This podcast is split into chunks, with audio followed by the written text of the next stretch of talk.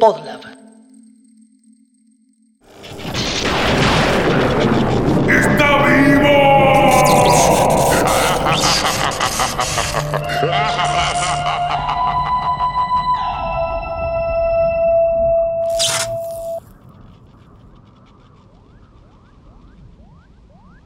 Bienvenidos, esto es Está Vivo, un podcast donde jugamos a ser científicos sonoros, armamos y desarmamos piezas de la cultura pop y las ensamblamos en un monstruo, un monstruo que a veces puede ser un misterio, como el monstruo por correspondencia, o a veces puede ser uno que casi parezca un humano, como el monstruo de las segundas partes. Pero eso lo vamos a ir descubriendo en este programa. Mi nombre es Jere Yo soy Bel. Yo soy Juancho. Yo soy Delphi. y hoy vamos a armar el monstruo que aúlla.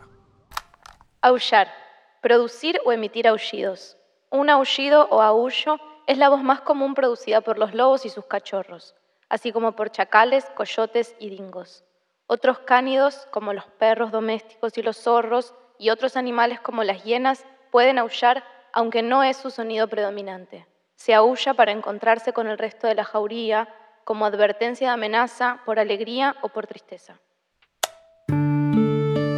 Muy bien, este monstruo que aúlla, ¿qué se les ocurre? Porque hay, dos claves bastante grandes. Primero, pensar en el aullido y después pensar en, como dice el diccionario, en los lobos. Yo quiero saber, yo quiero saber eh, a ustedes qué animal se les viene a la mente cuando piensan en aullido. Por ejemplo, cuando a mí me dicen aullido, y sí, lo digo así, con las dos L bien, bien de cuyo, pienso en lobo. Pero apuesto que Delphi va a pensar en perro. A mí el aullido sí, lo tengo bastante asociado a los perros. Puede ser. Y yo pensé en Harry Potter, así que todo tiene sentido. Cada, cada pieza va cerrando con cada persona. Harry Potter como animal me divirtió eso. No, a ver, pensé, pensé en el profesor Lupin, que es un hombre lobo. Tremendo, claro. Película número 3, película, porque no sé, sol- solemos hablar más de películas. ¿Qué sé No, pero es el libro, es el libro. Libro. ¿Es el medio rehabilitado ese? Como el que tenía como unos temas con... Sí.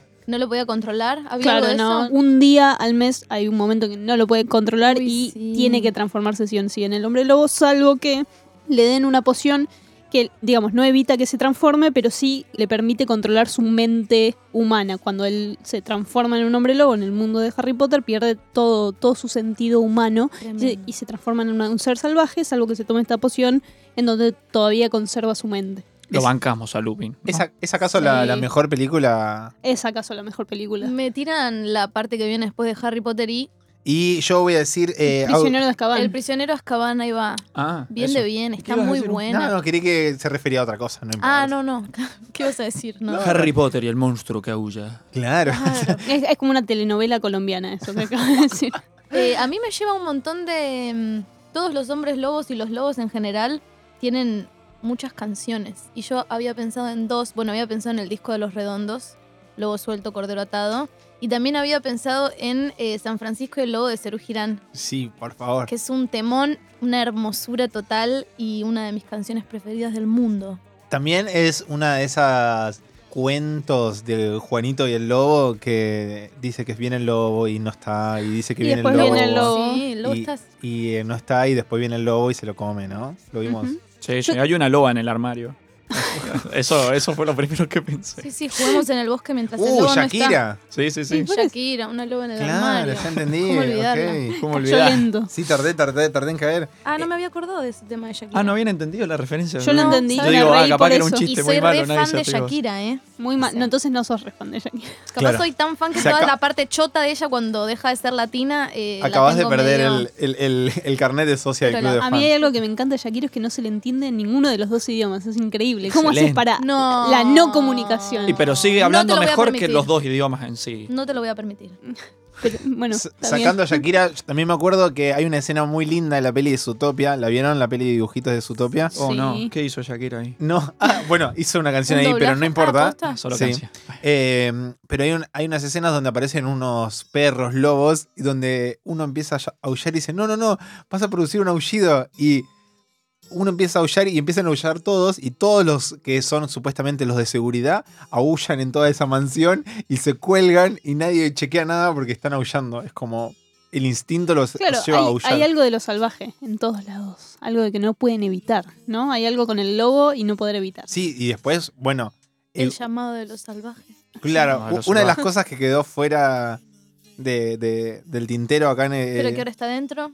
Y ahora que ahora está dentro es, son los cuentos de Jack London, las historias de Jack London. El, el lobo. El lobo, el El lobo, lobo, que, de los escritores. claro, el lobo que se convierte en perro. El lobo de Wall Street no, no, no la vi. No Uh, la vi, no la vi, no la vi, linda pero. peli, me gusta.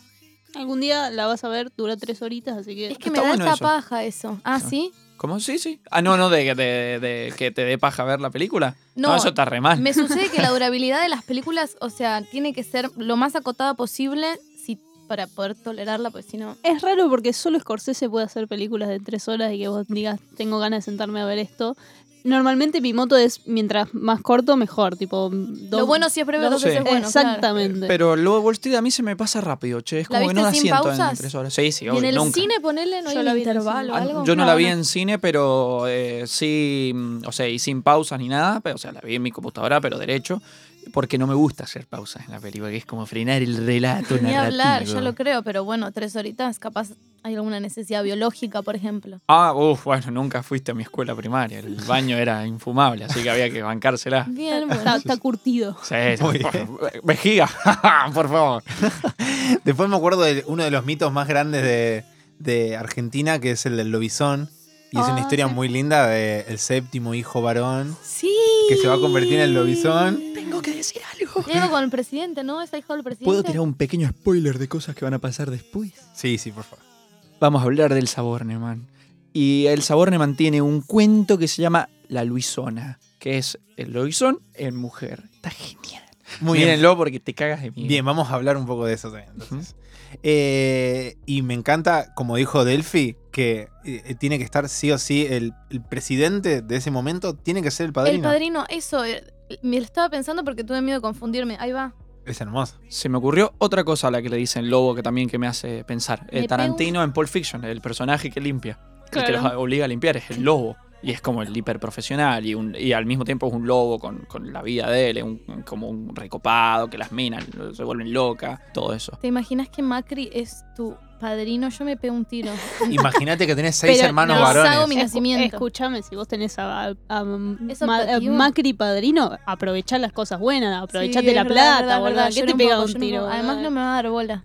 Claro, te va, a- te va a sobornar con billete para que no le, rompan Para los mí huevos. ni siquiera, boluda. Y- igual es como de repente hay una paradoja donde un gato es, eh, Es un lobo. padrino de un lobo. Amo. Bueno, Ahora medio que querés que Macri Sí, sea tu solo por padrino. ser hombre y tener mm, 50 hermanos más. Sí. Le- les cuento una algo, algo sobre la etimología de la palabra lobo. Al parecer viene del latín, significa lupus, y encontré un dato que me encantó y lo quiero compartir con ustedes, que es ocurre que lobo es una de las palabras que más se usan para definir otras cosas, como por ejemplo, no sé, se puede usar tanto para el animal lobo como también para otros animales como lobo de mar o lobo cerval que vendría a ser el lince. Es como una se usa para un montón de cosas. Y no solamente, sino que es una palabra que se ha usado mucho a lo largo de la historia para, para varias definiciones. Eh, por ejemplo, en Perú se usaba para definir a la gente que estaba ebria. Ahora creo que ya no se usa más. Ay, Este, me encanta. Y ahora viene el dato fuerte. ¿eh? Medio fuerte igual ser lobo, estar ebrio, significa re- que hay algo que... Estoy re loba. Claro. Viene, sí, de ahí viene eh, ya el estoy re lobo. claro, estoy re loba. Bueno, ahora viene el dato fuerte. ¿eh? En la antigua Roma, loba o, o loba se utilizaba para definir a las prostitutas. Y dicen, dicen que el mito de Rómulo y Remo está disfrazando una verdad, que Luperca, la loba que da de, Amamantar estos cachorros exactamente. de humano, no era una loba real, sino una prostituta. una prostituta a la que la disfrazaron, ahí la camuflaron. Dos opciones entonces. Uno, la camuflaron en plan eh, iglesia cristiana tapando cosas así desde siempre. O dos, nos equivocamos siempre desde que leímos, o sea que el cuento se ha ido deformando y dijimos, eh, dice loba, es un lobo. Y no, es que se decía loba a las prostitutas. Me gustan todas las opciones. Todo. A mí también. Pero estas son cosas de las que no vamos a hablar en este programa. Este fue el antiíndice.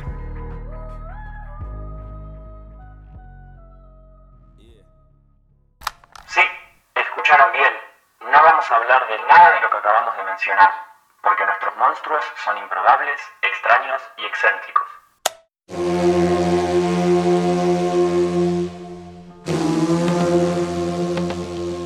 Eh, lo que sí vamos a hablar en este programa es sobre unos cuentos. Porque siempre vamos por las piezas que no son obvias, ¿no? Y elegimos dos cuentos por los que vamos a debatir hoy. Dos cuentos infantiles. Entonces vamos a pensarlos un poco y a analizarlos.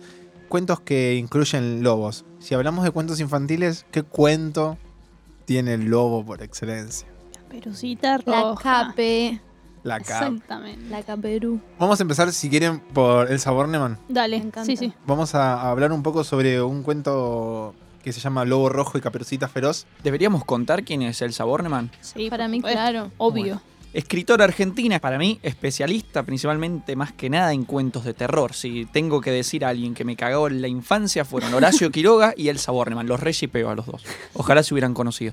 Me gusta que últimamente en esta Sí, temporada estamos estamos a- shipeando mal. escritores. A lo loco. Yo, las cosas que le banco. eh, una de las escritoras que se animó a dar con todo durante los 70 en la dictadura. Y otra cosa es que escribió los dos libros de antología de terror más bonitos para la infancia y al mismo tiempo más terribles, que son Queridos So- Monstruos y Socorro. Socorro es Socorro. un librón. Socorro lo tengo en Santa Rosa de la Pampa. Mi mamá, ayer la, ayer la llamé para preparar un poco de esto y le digo, porque yo recordaba que tenía un libro de una autora argentina firmado en la Feria del Libro. Y no me acordaba si No. era Elsa Bornemann. O No. si era de Nick Gaturro. No, eh, era, era de Silvia Schuher al final, no, es- no era de Nick Gaturro. ¿Sabés lo que es que te digan, no, tengo un libro de Elsa Bornemann firmado por ella? Y ves Nick Gaturro, te morís. te morís. Bueno, pero volviendo a esa, la llamé a mi mamá, ¿te podés fijar en la biblioteca si está? qué sé yo? Y mi mamá, No, mientras Belén. estaba fijando en la biblioteca, yo cometí un error, mamá, vos me estás escuchando ahora, y la mandé a fijarse en la biblioteca, ahora quiere tirar todo. No. Que alguien me ayude. No. No, no, no, no tiene Desde que acá, desde, desde Está Vivo Podcast, manden un mensaje a mi madre para que no me tire los libros. A quien corresponda dos puntos. No, Porfa, no tires nada, nada, nada de esa biblioteca hasta que lleguemos todos a la pampa y efectivamente podemos hacer o un recuento o un inventario de lo que sirve y lo que no. Exactamente, me parece válido. Gracias. Hay que llamar a Catalina urgente, el superhéroe de la correspondencia. claro, muy bien. Che, algo hablando de superhéroes. No, bueno, no sé si tan superhéroe, pero Elsa Bornemann tiene un libro que se llama Un elefante ocupa mucho espacio, que era lo que decía un poquito Juancho, que durante el proceso de reorganización nacional por decreto de la Junta Militar fue prohibido. Es un libro espectacular, muy hermoso, que, que toca temas sobre la libertad y donde sucede una huelga general por parte de los animales del circo, pero por supuesto literatura infantil. Además de escritora fue traductora, compositora de canciones y guionista en teatro. Tiene bastante laburo en dramaturgia. Y además fue una profesora. Tipo, fue profesora de letras eh, de la Universidad de la U- eh, Buenos Aires, la UBA. Y tiene varios datos, no sé, curiosos eh, con respecto a su familia. Ella se casó con un japonés que tenía 15 años más que ella cuando se casó, una cosa así, una locura. Y su mamá se llamaba Blancanieves. No. Amo. Te lo ¿La mamá de quién? ¿Del pero japonés es- o de ella? No, de ella. Es Ella- la platónica. Claro, tiene como así seres Sí. extraños en su vida. La mamá se llamaba Blancanieves y se casó con un japonés. La primera recomendación que les hago es que entren a la página del saborneman.com. Ay, no. Que tienen, un, tiene tipo, hay un- una pestaña que dice su vida y ahí uno dice su biografía y otro que dice sus anécdotas. Claro, a las anécdotas. Y cómprense Socorro y léanlo a las 3 de la mañana con una luz de pequeño y digan, ah, pero mira, si esto es para chicos, ¿viste? No, Lees la no, intro, qué- léelo, léelo. Yo- Lee manos, lee Ay, el cuento iba a decir manos. exactamente lo mismo. de No vas chico. a querer volver nunca más a agarrarle la manito una camita a la otra porque Ay, me recuerdo. no, sí. es que Sí, sí, posta, sí. hay cosas que, que te marcan y yo creo que, que en ese sentido el sabor Neman es muy acertada, es muy efectiva. Sí, sí, sí. Es de las que te provocan miedo escribiendo. Sí. Tomá el conjuro. Tomá. Posta, y una impresión, eso es, eso es lo tremendo. Como yo creo que leí Socorro una sola vez en mi vida, no lo volví a leer. Y sin embargo, hay un montón de historias que las recuerdo perfectamente porque tengo ese registro de haber estado leyendo y comerme el flash. Sí, Sí. mal. Sí, derrapaba mal. Tremendo, sí, unas cosas siniestrísimas. Sí, aparte es muy lindo porque Socorro tiene la tapa, en la tapa que no ha cambiado durante todo esto. eh, Tiene el monstruo de sí. Frankenstein y ahora que ya que estamos en Está Vivo me parece que era digno de mención. Así, Bien, por favor. bien. Así que Lobo Rojo y Caperucita Feroz del Saborneman es lo que vamos a analizar en este momento. En el bosque de Zarzabalanda, precioso bosque que queda bastante lejos de aquí, había una vez en la que la paz era la reina del lugar. Sus habitantes convivían felices y contentos, desde los troncos más anchos y las copas más altas hasta las hierbas más delicadas. Desde los osos más corpulentos hasta la más frágil de la mariposa, todos felices y contentos. Las personas no habían penetrado aún en ese bosque y a este cuento había que colocarle ya mismo el cartelito de colorín colorado, si no fuera porque un día en el que esa paz, esa tranquilidad de la había una vez del principio, se convirtió en otra vez, y ese otra vez empezó un tiempo de miedo en el bosque de Zarzabalanda. Claro que únicamente para los lobitos, pero miedo al fin, por lo que la maravillosa paz de la que todos disfrutaban hasta entonces pasó a ser un recuerdo. No es necesario contar. ¿De qué se va a tratar? Ya, ya con que diga el lobo rojo Caperucita Feroz me parece que hay- hay más explicaciones no se necesitan. Es un poco el cuento de Caperucita que todos conocemos, pero al revés. Yo quiero saber algo. Cuando Dale. ustedes leyeron el cuento, ¿qué pensaban que, que Elsa iba a escribir sobre cómo era la representación de Caperucita feroz, Feroz. antes de leerlo? ¿Qué, qué creían? ¿Cómo se iba a ver? De entrada ya la inversión de roles que se da en el título, como vos decís, te abre un montón de posibilidades. Yo pensé que iba a ser una caperucita un poco más violenta. Pensé que iba a ser más evidente. Pensé que, se iba, que iba a comer lobos. Es capaz una estupidez, pero digo, me lo imaginaba más literal el tema de la inversión. Cuando con el correr del cuento te enteras que lo que Caperucita efectivamente quiere son las pieles de estos lobos y particularmente los más colorados o rojos para hacerse abrigos, como claro. Hay, algo, hay algo como de la inversión de, de qué es lo que la hace mal hacia el lobo. Lo que antes quería hacer era comérselo y era algo de gula. Ella es algo que tiene que ver con la avaricia y con esto de eh, como hacerse capas, como, como una especie de cruela de Bill. A mí me, me copa mucho el hecho de que ella. Vos, vos me decís caperucita feroz y te imaginaba justamente por los estereotipos, no sé, como una especie de sombra de color rojo deslizándose entre los bosques, eh, una mujer con la mirada muy intensa, no, y no, hace hincapié en la mirada infantil, hace hincapié en los pelos rubios, hace hincapié en que viene de afuera. Y que tiene siete Es un años. humano es una invasor. Claro, Sí, sí, y sí. esa fiera de dos patas y trenzas rubias. A mí eso me parece como espectacular. Cuando la madre en un momento del cuento habla con su hijo rojito, no sé cómo se llama, lobito rojo, algo así, para advertirlo, plantea a esta caperucita que es una nena con toda la carga infantil que tiene siempre tanto la versión clásica del cuento como la construcción que hemos hecho los adultos sobre el niño, donde el niño es tierno, Angelical, es bueno, es... eh, todo lo contrario, claro. es, no, es la hablar, inocencia, es la inocencia personificada. Los niños nu- nunca pueden ser malos. La ¿Cómo gente que no labura con niños no tiene idea. no tiene idea, ¿entendés? Los pibes son muy crueles. Bueno, ya hablamos hace- el otro día también un poco de esto. Pero está bueno romper con esa, con esa dicotomía de sí, soy rubia y tengo dos patas y tengo siete años, pero también puedo.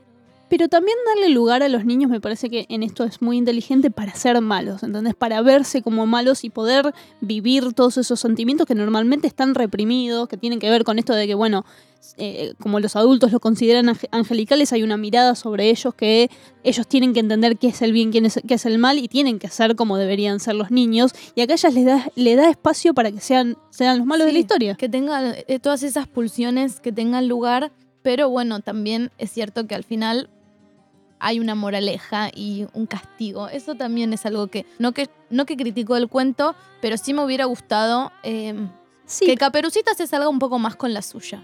Puede ser. A mí me gusta el final porque tiene que ver con.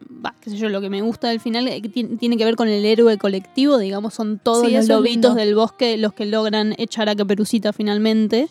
Eh, y que no tiene que ver con, con uno solo siendo inteligente, siendo el más vivo, sino que hay dos lobitos protagonistas, uno es rojo y otro es negrito que lo sigue por atrás porque sabe que el rojito tiene que ir al bosque a encontrar a la abuela y el otro lo sigue de curioso. Me encanta la idea de que esté usado nuestro máximo símbolo de pureza heterosexual y normativa de, como el, el malo total. Entonces me, me encanta la idea, me parece fascinante. Yo igual a Ibel voy a estar de acuerdo con Delphi. Para mí era dejar el cuento tal cual. Además, no le voy a decir al sabor, no van cómo escribir, por el amor de Dios, No, pero era dejar el cuento tal cual con su violencia final y todo lo, lo verdadero que tiene la caperucita roja original. Que, ¿El original viene de los Grimm o de dónde viene? En realidad es un cuento de tradición, de No. transmisión oral. Y Claro, los pero la clásica. Sí, los Grimm son quienes lo Sí, bien, reescriben. gracias, Delfín, perfecto. Eso es lo que quería saber. O sea, si la, la versión que conocemos todos, bueno, la original es tremenda. Este es la más turbia, la, la más viejita. Em, Sí, pero después te meten un leñador que de una manera muy extraña te lo resuelve abriéndole la panza al lobo. ¿Viste verdad. como eso es una resolución muy sacada de los pelos, muy pensada para cuento infantil. Bien, pero por eso digo que quizás hubiera funcionado. Porque, la, o sea, se iba todo al repasto, ¿no? Pero la niña, y si conservaba la, la violencia del, del- de, de- de la forma en que se solucionan las cosas también. Porque, claro, le abren la panza, el leñador le abre la panza al lobo y no pasa nada, porque nosotros somos la humanos. abuela ahí, Entonces, como, rarísimo. si no le pasa nada, así un lobo. Los animales no sirven para nada. Y no, esa, ahí está el chiste. Bueno, y ahí yo creo que también está como lo divertido de, de Elsa Bornemann y de lo que sería el cuento infantil más moderno, que es agarrar cuentos clásicos como el de la caperucita y no solamente intercambiar los roles, sino como hacerse la de pregunta de qué pasaría si o de poner la mirada en otro lugar. Vemos a... eh, Claro, acá se pregunta, me parece, el Sabornaman por lo salvaje y, cómo está representado lo salvaje en los niños, porque el lobo es eso, son todas las pulsiones que son incontrolables y, y de las cosas que hablamos en el antiíndice surge eso como una especie de, de núcleo. El lobo es lo incontrolable, son pulsiones, eh, son, es lo salvaje. Bueno, el Sabornaman se puso a pensar, bueno, ¿cómo, cómo es lo salvaje en un niño de 7 años, una niña de 7 años? Sí, es una, para mí es una reescritura recontra interesante, em, porque no solo es una adaptación a algo más actual, sino que también es una historia muy distinta, particularmente por esto que venimos diciendo, ¿no? Donde el salvaje no es el animal, sino el humano, que es una carga que el lobo siempre lleva consigo en la mayoría de los cuentos y de las películas, y en esto del hombre lobo, como el asocial o el todas estas cuestiones devoradoras, inconscientes e incontrolables. está bueno que reflexionemos algo, por si tenemos un oyente medio conservador por ahí. La, una pregunta que creo que uno se puede llegar a hacer al, al escuchar esto, este cuento, cuando uno lo, lo lee, dice, bueno, genial, lo entiendo yo, que soy adulto, que está invirtiendo las cosas y... eh, digamos, está invirtiendo las cosas y por dar un mensaje. Esto los niños no lo van a entender. No es cierto, señores. Por eso quiero preguntarles a mis compañeros de Está Vivo, ¿qué opinan de eso? Porque yo estuve leyendo los comentarios de los... ¿viste? Ay, no Sí, vi Te metiste Perdón, ¿eh? como en un lugar Sí, sí. horrible. Me metí en los lugares horribles de YouTube ahí al fondo, de los de sitios de PDFs y toda la cosa, y empecé a leer y había un montón de gente. Y la mayor parte opina, decían lo siguiente, decían, se lo leí a mi hijo, le encantó. A mí no me gustó tanto, pero a mí, me- eh, pero como me copó y los chicos la pasaron re bien. O sea que los guachines entienden. Ni Obvio que hablar, entienden Eso todo. seguro. Y también hay como un adultocentrismo enorme, que era un poco lo que yo estaba diciendo antes, en base a lo que creemos que el niño necesita, cómo creemos que el niño entiende. eh, y todo lo contrario, uno se lleva sorpresas espectaculares. Yo particularmente laburo con niños. eh, estoy en un primer grado dando clases, o sea, chiquilines de 5 y 6 años. Y son espectaculares en un montón de sentidos. Monstruos, como todos, en un montón de otros. Eh, pero mucho más pillos de los que uno cree. Como a veces uno piensa que, oh, le voy a tener que explicar un montón, esto no lo van a entender, y todo lo contrario, como hasta se aburren, ¿entendés? Como, No, y además eh, los cuentos infantiles terminan convirtiéndose en formatos completamente clásicos. Ya hemos hablado acá en Está Vivo sobre eh, el monomito y el camino del héroe, pero los cuentos clásicos, eh, Caperucita Roja, Blancanieves, Blancanieves, Hansel y Gretel, es como terminan repitiendo los mismos modelos y Caperucita Roja termina siendo como una estructura que ya todo niño conoce, que todo... Es una, una- máquina un Claro. poco. Y sí, es una funciona estru- muy- estructura que tiene sentido propio en sí mismo, digamos. Ahí a lo largo de, de- del- digamos, de la historia de la narrativa en, en sus en distintas facetas, hay cosas que entendiéndolas a sí mismas tienen sentido propio. Y estos cuentos tienen sentido propio y por eso son tan poderosos cuando los repensamos. Porque invierten todo eso que nosotros ya queríamos y que con solo en ver una niñita vestida de con la caperucita roja sabemos todo lo que significa. Bueno, ¿qué pasa cuando es otra cosa? sí, sí. Hay un texto muy lindo de Neil Gaiman eh, en su libro eh, Sentado atrás de las filas, la- las últimas filas, no, no me acuerdo cómo se llama, después me voy a fijar bien, que estuve leyendo que es un, es un libro de ensayos, donde recopila di- diferentes ensayos que hizo a lo largo de su vida y él habla de la importancia de los cuentos y de lo como mitos, digamos. Yo quería contar algo. Hace poquito me regalaron un libro que tenía muchísimas ganas de leer, pero no conseguía por ningún lado. Que se llama Psicoanálisis de los cuentos de hadas de Bruno Bettelheim, que no sé si alguna vez les habré contado algo, capaz que sí. Eh, Bruno Bettelheim es un psicólogo infantil que mm, en el periodo posterior a la Segunda Guerra Mundial, eh, hace mm, un estudio con chicos de entre 6 y 9 años sobre las interpretaciones que ellos tienen de los clásicos de los cuentos de hadas. Todo esto surge porque hace poco haciendo limpieza en mi biblioteca encuentro un cuento que se llama El libro la niña de las cerillas, que no sé si lo conocen, que es una nena que vive en la calle que vende cerillas que son resuena, fósforos. sí, termina todo triste, y ¿no? bueno, le quemaba la gorra a mi vieja para que me lea ese cuento constantemente, 150 veces al hilo. Y la piba empezaba a prender los fósforos y en el último de la llama salía como un hada que le concedía un deseo y se la llevaba por un... Cuando lo agarro y lo releo, digo, claro, la piba se muere de frío en la calle. Y este lugar al que ella va, esta hada medio angelical que la lleva, es el paraíso o lo que tengas ganas de interpretarlo. Y fue como, qué loco que yo de piba he leído esto 73 veces y nunca, mucho más de 73 veces, y nunca eh, se me ocurrió que ella efectivamente muriera. Entonces, Bruno Bettelheim, con todo esto, eh, con todo este análisis sobre la influencia en la formación integral de los chicos, dice que los cuentos son un espejo mágico que refleja los aspectos de nuestro mundo interno y las cosas que nosotros necesitamos. Entonces, haciendo todo este análisis sobre los cuentos más populares de la cultura occidental, se da cuenta que efectivamente en las falencias es que los chicos resignifican un montón de cuestiones y no ven en Caperucita lo zarpado de o los mensajes que nosotros ya por conocer a los autores sabemos que tienen, como de prevenir a las chicas sobre potenciales violadores o gente que puede, ¿no? Como la figura del, depredador, no esta moraleja de no te metas en el bosque o en lugares donde no sabes Con la que- pollerita roja corta porque te come el lobo. Opa. Sí, que en el fondo Caperucita Roja es un poco eso. Es que sí, los cuentos clásicos tienen como una especie de moraleja que no son de fábula, sino que son como advertencias de. No, de la vida real, claro. no, no aceptes dulces de un extraño. Sí, De una. Y, y aún así, igual lo que, lo que dijo Bruno, te mando saludo, Bruno, ahí por si estás escuchando, es que para mí lo que dijiste no solo se aplica al cuento clásico, ¿eh? O sea, está diciendo básicamente de que las obras en sí son una especie de reflejo social, de, de- de contextual, como que las personas ponen una parte de sí. Para mí eso se aplica, creo, a todas las artes que conozco. Esto también termina como dándole fuerzas a lo que yo también venía pensando con respecto a esto del cambio de rol y la idea de pensar, eh, bueno, ¿qué pasaría si, no sé, la caperucita tuviese mucha más fuerza que el lobo? O fuese la villana, o si el lobo fuese el indefenso y caperucita no.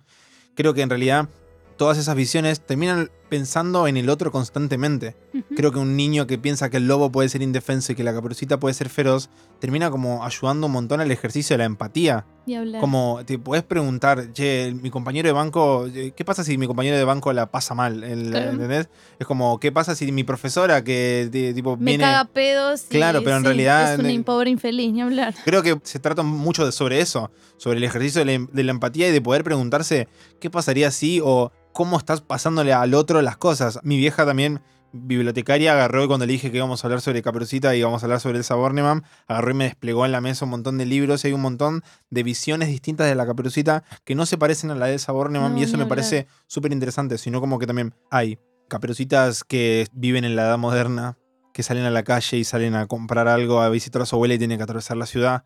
O hay una caperucita que agarra y termina envenenando al lobo y le dijo, ah, tomá, te la creíste, y termina matando al lobo con un veneno en un caramelo. Claro, Sí. es que esa es la potencia del mito, digamos, de los cuentos estos que son casi mitológicos, es que, bueno, pueden ser reescritos y repensados a partir de algo que ya sabes, digamos, como que ya tiene, ya hay material en sí mismo ahí. Entonces, bueno, ¿qué, qué hago con esto que ya me viene? Que, es- que es pesado de generaciones y generaciones y de generaciones Eso de gente que lo, va que lo va consumiendo, ¿no? Como que construye un simbolismo enorme, eh, incluso en los colores. Yo creo que la figura del lobo, el rojo de la caperuza, digo, son como un montón de cosas muy zarpadas. Había leído una frase recortita de Antonio Robles, que es un también escritor de niños, que dice... Escritor de niños. Es un escribe escri- niños. escribe niños, claro, los agarra y en la piel les dibuja. No, Oh. escribe para niños. eh, sí, Belén, público infantil, no me rompa las bolas. Y dice, Yo estaba pensando más tipo, escribe en el aire y sale un niño, ¿entendés? no, no era eso lo que quería decir. Solo quería Dale, decir que era un perdóname. escritor de cuentos Vení, infantiles. Micaela, te voy a escribir la Biblia. Y tiene una frase en un cuento que arranca diciendo, qué hermosa semilla para la serena justicia del mañana, aprender a perdonar al lobo de la infancia. Y el lobo de la infancia es todo lo que no. Y todos estos roles tan estructurados que de algún modo condicionan muchísimo, es clave derribarlos, ¿entendés? Y comprender que todos somos un poquito lobos, un poquito caperucita. Y Un poquito la Caperucita tampoco- abuela. un poquito la abuela, un poquito el dormilón, que poquito la sigue, madre, un poquito la madre, ¿entendés? Como digo, no está todo tan fanático, ¿viste? Como Perdón. Voy a traer el veneno. yo no soy un poquito lobo. No, no, no, no, ni a Pablo. Este, Todo lo contrario. este, voy a traer el veneno de. Acá igual nos surge una, también una pregunta, pero claro, creo que eso ya da para otro tema, quizás para otro monstruo. La pregunta sería, bueno, pero ¿cuál es el límite del perdón? Pam, pam, ¿Todos pueden pam, ser pam. perdonados? ¿Estamos tan bien que nosotros digamos amemos a todos? No, no digo amemos a todos. Yo digo Jorge comprendamos. Rafael Videla, ¿lo perdonamos? comprendamos a todos. No, por supuesto que no. Pero, No, no, pero estamos hablando pero de. estamos hablando de cosas mucho más humanas. Claro. A eso me refiero. Yo pienso en las pulsiones las más inocentes, las más primitivas. Vos no tenés la necesidad de ser un genocida. Cariño. Eso es lo que tengo Oh, para sí. decirle a No, Videla. No, de verdad no, que no. no. Pero digo, también es verdad que hay muchos pibes a los que el tema de ser juicioso, tomar las decisiones correctas, ¿entendés? sí. Como Sí, sí, sí. es mucha carga. Para todos, incluso nos pasa a nosotros en nuestras cotidianidades. Claro, no, lo que Eh, yo menciono es un caso muy extremo. Lo que está diciendo Delphi es muy correcto. Ni hablar, Sí, ni sí. hablar. No, ni en pedo, no perdonamos a ningún genocida. A donde vayan los iremos a buscar. Esa. Escúchame. Pero los chicos, está bien si Mira lo, que, mira lo que hicimos, Jeremías. Mira lo que trajimos a la mesa. Creamos dos monstruos. Me encanta igual. Monstruo del nunca más. Sí, por favor, tenemos que hacer ese monstruo, definitivamente.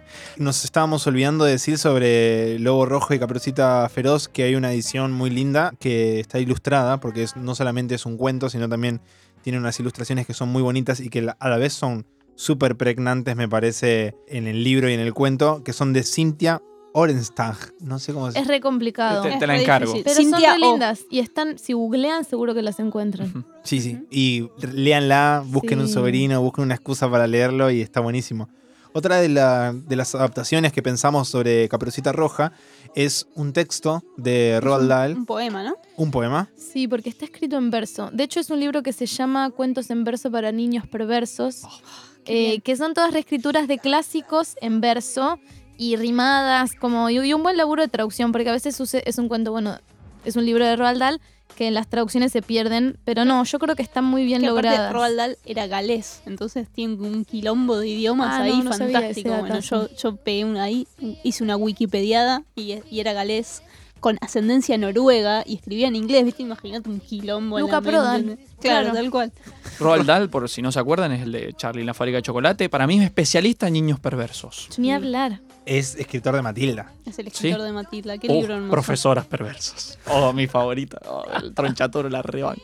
Un capo. Bueno, y pero ¿por qué también queremos también recomendar esto? Ah, bueno, eh, es súper cortito. eh, Caperucita Roja y el Lobo se llama. Y arranca siendo una reescritura recontra similar con esta particularidad de, bueno, de arreglos de, de- de métrica y rima. Pero en un momento como muy puntual del poema, el lobo le interrumpe a Caperucita en este momento de qué ojos más grandes que tienes y qué boca más grande. Y le dice como, me estás tomando el pelo como, apur- vamos a otra cosa, ¿entendés? Como no sabes cuál es el cuento, ahora vos me tenés que preguntar, ¿cómo? ¿Entendés? Como siendo un mismo... Un mismo Como pensando sobre la representación. Claro, como loco, venimos haciendo esto hace bocha de años, ¿entendés? Como me tenés que preguntar ahora qué boca más grande tenés y yo te como, ¿entendés? Como, Claro, Y- como un metalenguaje ahí, Claro, como si el lobo claro, feroz claro. fuese Sí, sí. Deadpool. Al demonio la cuarta pared. así. exactamente, pero uno cree que continúa como continuaría la historia clásica que todos conocemos, pero sucede que Caperucita saca un revólver del corset, De su corsé. apunta a la cabeza del lobo y lo mata. Y es como, y se terminó la historia. Entonces, es gracioso porque termina cerrando con eh, los siguientes tres versos que dicen, pues nada menos que un sobrepelliz, que a mí me pareció de piel de un lobo que estuvo una mañana haciéndose el bobo. O sea, Caperucita lo mata, se hace un tapado y se va a pasear con este tapado hecho de lobo feroz por la ciudad y, y así se perversa, termina. Me. Cuento del Saborneman termina mal.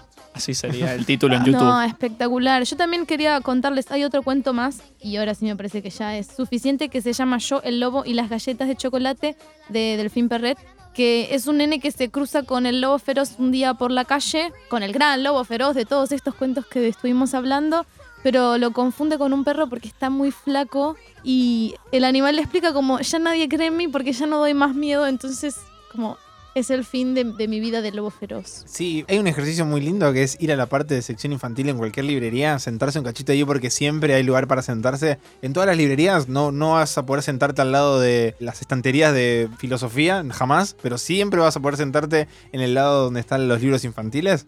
Ahí puedes agarrar y empezás a, a curiosear y hay un montón de reescrituras sobre Caperucita Hermosa. Roja o y de todos los Y de cuentos todos los clásicos. colores. Así que nada, los invitamos a que piensen A que aúllen. a que aúllen y que piensen distinto. No sé cómo, cómo reinventarían esos monstruos, esos cuentos clásicos, Esos ¿no? cuentos monstruosos. Esos cuentos Y monstruosos. per- ¿Cómo perdonarían al lobo también un poco, no? A ella A este lobo flaco. Es que a mí eso es lo que más me. Cuando hablábamos por fuera del micrófono de todo lo que iba a pasar el día de hoy, lo que a mí más me convocaba era la idea de decir como. Che, pongámonos en los zapatos del lobo, como en su lugar, digo, perdonémoslo un poco, loco, llevamos tipo generaciones y generaciones y generaciones es como atribuyéndole todo lo choto de la sociedad y todo esto que no queremos que, que nos pertenezca solo para sentir como, bueno, que el lobo sea todo lo malo y nosotros somos la pobre gente. Salgamos que lo de ese alimenta. ego, gente. Entonces, ¿cómo Seamos armamos más grises. este monstruo que aúlla? Uf. Bueno, tiene que tener una boca grande para poder aullar. Eso seguro. Un No hocico. Un hocico. Un hocico, lindo. Tiene un hocico. ¿Puede ser rojo? Quizá. Ay, yo iba a decir, ¿puede tener una caperuza? claro, una, Una caperuza. caperuza. Una caperuza me gusta. Pero de es- otro es- color. es- ¿Puedo proponer? ¿Cuál es el color del perdón para ustedes? Azul. Cualquiera esto. A mí, ah, Color sí, puede ser. esperanza. Ay, color esperanza. Una ¿El caperuza. verde? Bueno, para, para, para. Puede ser Es una caperuza con el color del perdón. Me gusta. Anda, pre- anda cada uno Cada con el color que quiera. adjudica exactamente. Listo. Que Ah, sea a está cargo bueno, me la gusta. tinturería. ¿Cómo? Pero con una, yo quería proponer, antes de que me interrumpiera Delfina, Lo siento. Ahí los voy a sentar en lugares Sí, distintos. te- cualquiera. te, lo está prometo. muy mal. eh, que sea una cabeza de niña con hocico de lobo. Me Uf, encanta. tipo hombre lobo americano. Claro. Sí, eso sí. Bueno, perfecto. Y Tenemos. flota la cabeza con la caperuza del color del perdón. El resto Y del el cuerpo hocico. humano. Uh, O sea, no, no, no. Solo, solo cabeza es. Ah, es solo, Solo cabeza, cabeza, a mí este me gusta monstruo. solo porque es un monstruo. ¿Y No cómo tiene- se tra- No, está bien, está bien. Solo estaba pensando en como eh, a los fines prácticos cómo se, se mueve de un Flota. lugar al otro. Ah, flota. Me encanta. Como Bien, cualquier monstruo. bien. ¿Listo? ¿Tenemos hasta ahí? Creo que tenemos que eh, ponerle corazón al monstruo que aúlla.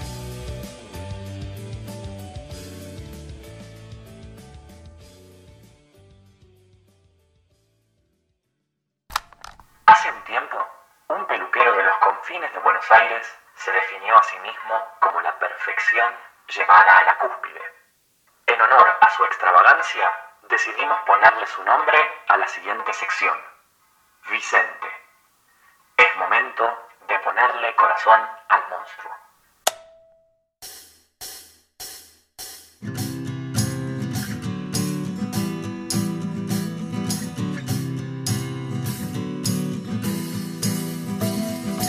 Bueno, Juancho, es tu momento de que le pongas el primer corazón a este monstruo. Es mi primer Vicente. Es tu primer Vicente.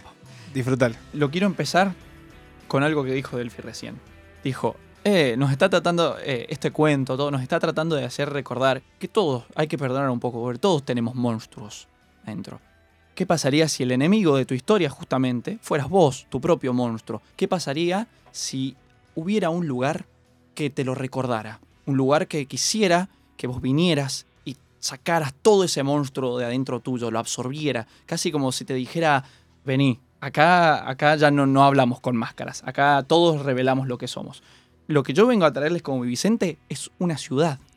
Es una ciudad que te llama, pero que, por ejemplo, si vos llegás y no, te, y no, no tenés nada, no, tenés, no hay ningún cargo de conciencia interior, va a ser una ciudad común, quizá una ciudad linda, una ciudad donde cierta gente incluso ha pasado su luna de miel, pero si llegás con otra cosa, la ciudad se ve distinta, se ve sola, llena de niebla, oscura, habitada por sonidos que no sabes de dónde vienen, sonidos que te suenan familiares porque en realidad vos la estás llenando, tus propias culpas la están llenando.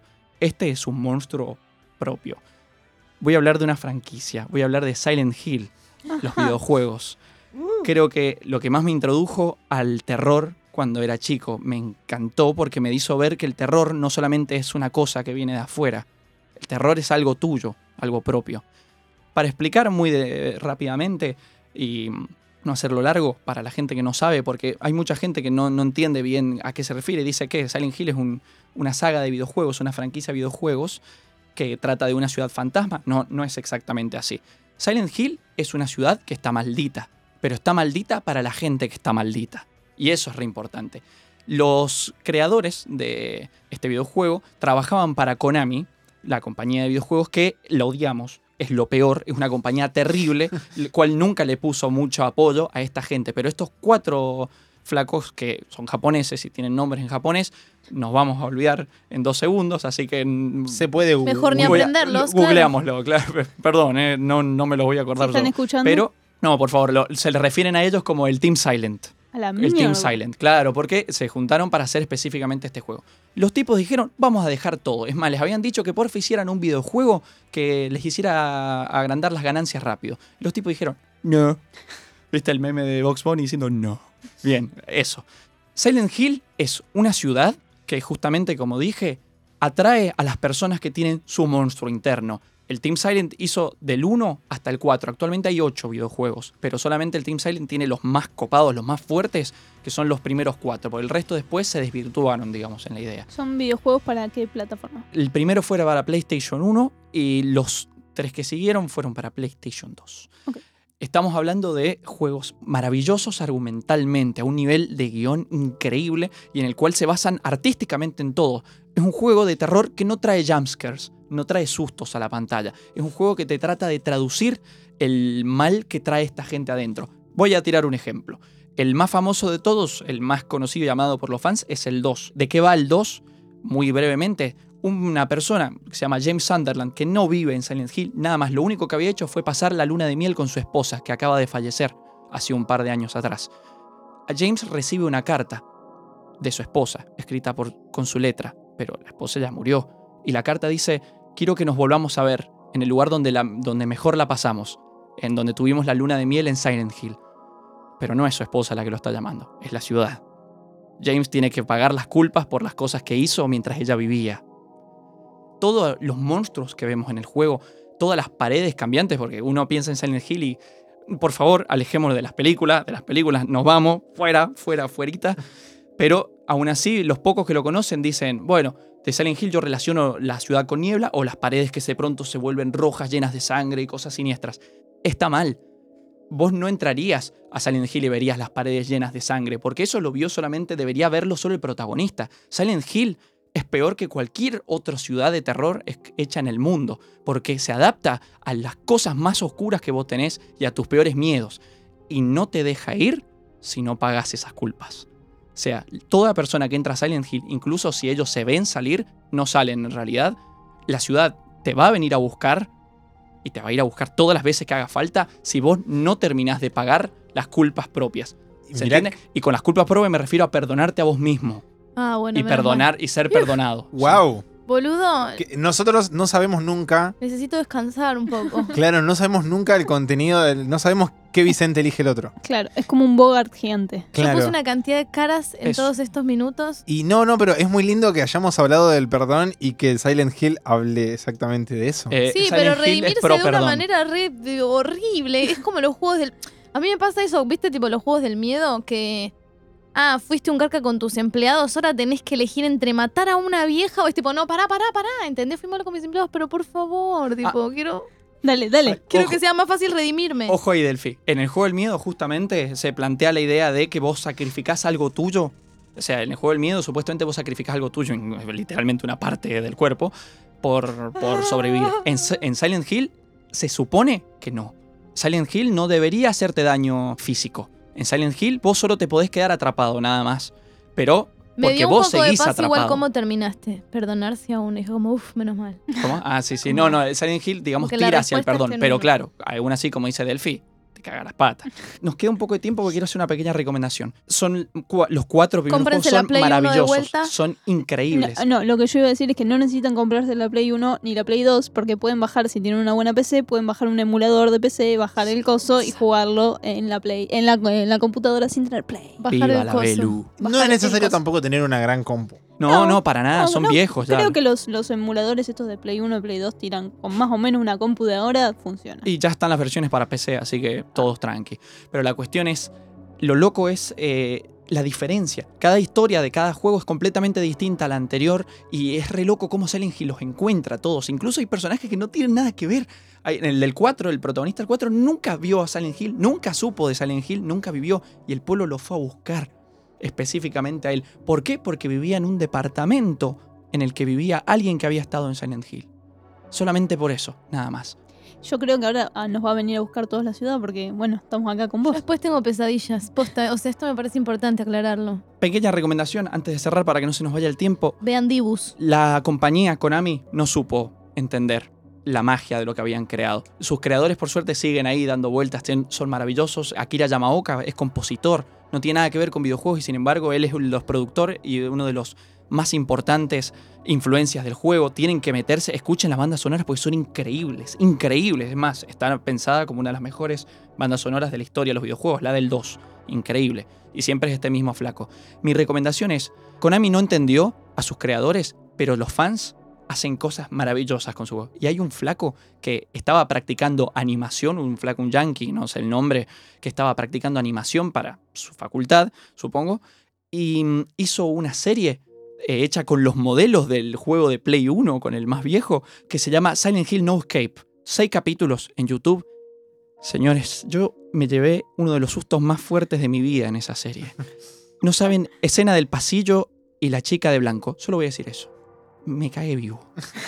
Monstruo del me cagué. Mal. Otro de tengo miedo. No me gusta el miedo. Bueno, No, ese pero- es tu logo. Pero Ahí tenés que. Ahí tenés tu logo, claro. sí, que me van a revenir a buscar a mí antes que a todos ustedes. No, pero vos- Soy la que primero se muere en la peli. Seguro. Sí. no, es Jere. Vos No, eso lo Bueno, vamos a hablar en otro La- programa. las películas son medio Silent Hill. Vos las ves y sufrís tanto que decís, ¿por qué me estoy haciendo esto? Y empezaba a pensar en retrospectiva. No, no, no, yo no, ni las banco, ni las Eh, banco. las Entonces, pelis. ¿cómo va a ser este, este corazón? es un corazón que te viene a buscar a vos. Pero ¿cómo? ¿Cómo, el- cómo? Bueno, es un corazón que te busca, sí, pero es como un, no, un Google. es un corazón emulador, arre. Ah, no, no son eh, me emuladores. gusta. Ay, de joystick. Po- ¿Un- un corazón joystick? ¿Puedo, Corazón ¿Puedo- joystick. ¿puedo, puedo hacerlo? Pero el, gris, el gris del joystick de la Play 1 para Sí, mí. sí, sí, Sí. obvio, obvio, el clásico. De- después le pedimos el presupuesto a Podlab, y, pero seguro que sí, va- va- vamos. Vamos entonces, corazón joystick. Sí, Listo, encanta. entonces tenemos esta cabeza de niña con un hocico para aullar, con una caperuza del color del perdón y un corazón de joystick del Silent Hill. Sí. eso. Corazón de joystick. de niebla. Ensangrentado, claro. Cada algo. uno lo ve según va, su va, culpa. va, ahí va, ahí va. Ay, qué lindo, perfecto. Bueno, este ha sido Está Vivo. Este podcast sale gracias a Podlab Media y a nuestro productor hermoso Federico Rusconi. Los pueden encontrar así en todas las redes sociales y escuchar ahí todos los podcasts hermanos. Café Sí. con Java. Para la gente que quiere buscar nuestra temporada 1, estamos en Spotify. el- La, temporada está vivo año 1, la que hicimos con nuestros antiguos compañeros a quien llevamos a mencionar porque siguen siendo parte de Está Vivo. Estamos en, en Spotify como Está Vivo, esa primera temporada, y ahora la segunda temporada estamos en Spotify como Podlab. Exacto. Así que hay como un pequeño cambio para, para poner en el buscador, por, pero existimos. Existimos. Busquen Está Vivo Ya Podlab y aparecemos. Y Está Vivo Año 1. Ahí van a encontrar todos nuestros programas. Este programa también fue grabado y editado por el señor Lautaro Lunadey en el estudio 1572. Así que si quieren grabar o editar un podcast, ya saben a quién llamar. Todo el arte de nuestras redes es de nuestra hermosísima Paula Maneiro. Si quieren comprobar lo hermoso que hace, vayan al feed de arroba Está Vivo Podcast. Van a ¿Cómo aullar. fue? Como eh, eh, la pibesa, La pibesa. Hoy la nombramos como la pibesa, como si fuese una piba de, duquesa. de la realeza, sí. A ella la pueden encontrar como arroba pala- eh, a ella la pueden encontrar como arroba paulamaneiro.ilus.dg. La pueden llenar de likes, por favor, la pueden llenar de likes. Denle trabajo. Y a nosotros, como dijimos, nos encuentran como arroba esta video podcast. No queda absolutamente más nada para decir. Las fotos que ven circulando por nuestros Instagram No son reales. Queremos desmentir. no, son muy reales y la sacó un gran amigo de la casa que se llama Santi Tenenbaum, así que a él también le mandamos un gran saludo, arroba Santi Tenenbaum, lo buscan y también lo llenan de likes, le piden que le saque fotos porque es muy bueno. Esto ha sido Está Vivo, mi nombre es Jere. Yo soy Bel. Yo soy Guancho. Y yo soy Delphi. y hoy armamos el monstruo que aúlla. Chau. ¡Está